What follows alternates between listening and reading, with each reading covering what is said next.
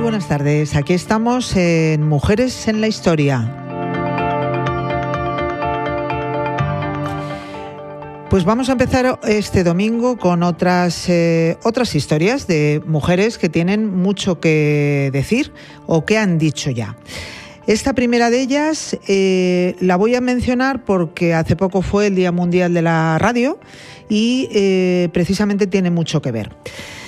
Naciones Unidas estableció el 13 de febrero como el Día Mundial de la Radio, un medio que hace un siglo revolucionó los hogares de medio mundo.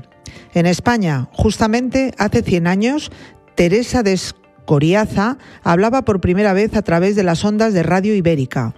Como ella, otras mujeres pioneras se introdujeron en este medio. Josefina Carabias fue una de las primeras mujeres que se puso frente al micrófono de radio en el matinal La Palabra de Unión Radio, convirtiéndose en la locutora de noticias.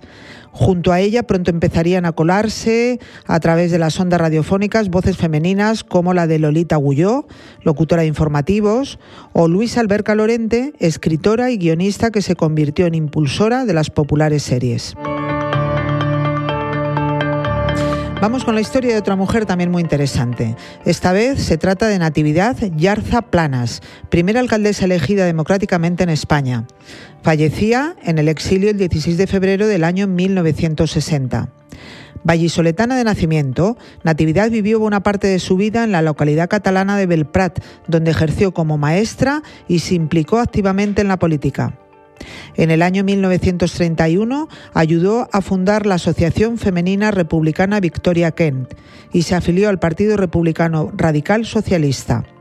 En las elecciones del año 1934 se presentó a la alcaldía de Belprat por Esquerra Republicana de Cataluña y consiguió el cargo. Durante la Guerra Civil se trasladó frente al Frente de Aragón, donde colaboró en tareas de abastecimiento del frente. Al final de la guerra se exilió en Francia y allí falleció en el año 1960.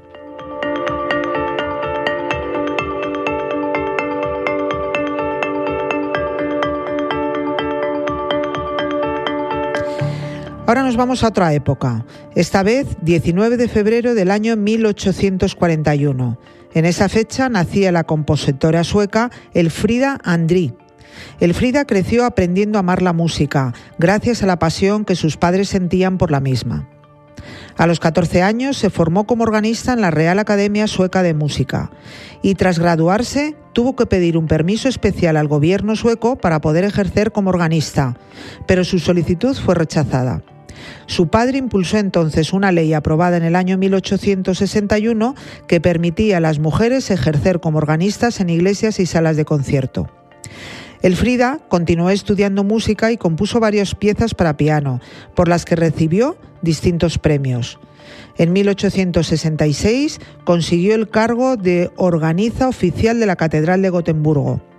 Junto a la escritora y ganadora del Nobel Selma Lager, compuso una ópera y también además compuso sinfonías, música de cámara y piezas para, piano y órgano, incluidas unas misas y cantatas.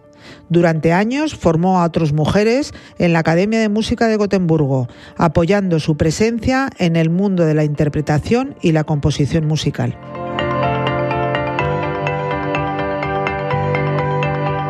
Bueno, pues otras tres historias de mujeres importantes de diferentes épocas y el próximo domingo tenemos otras tres.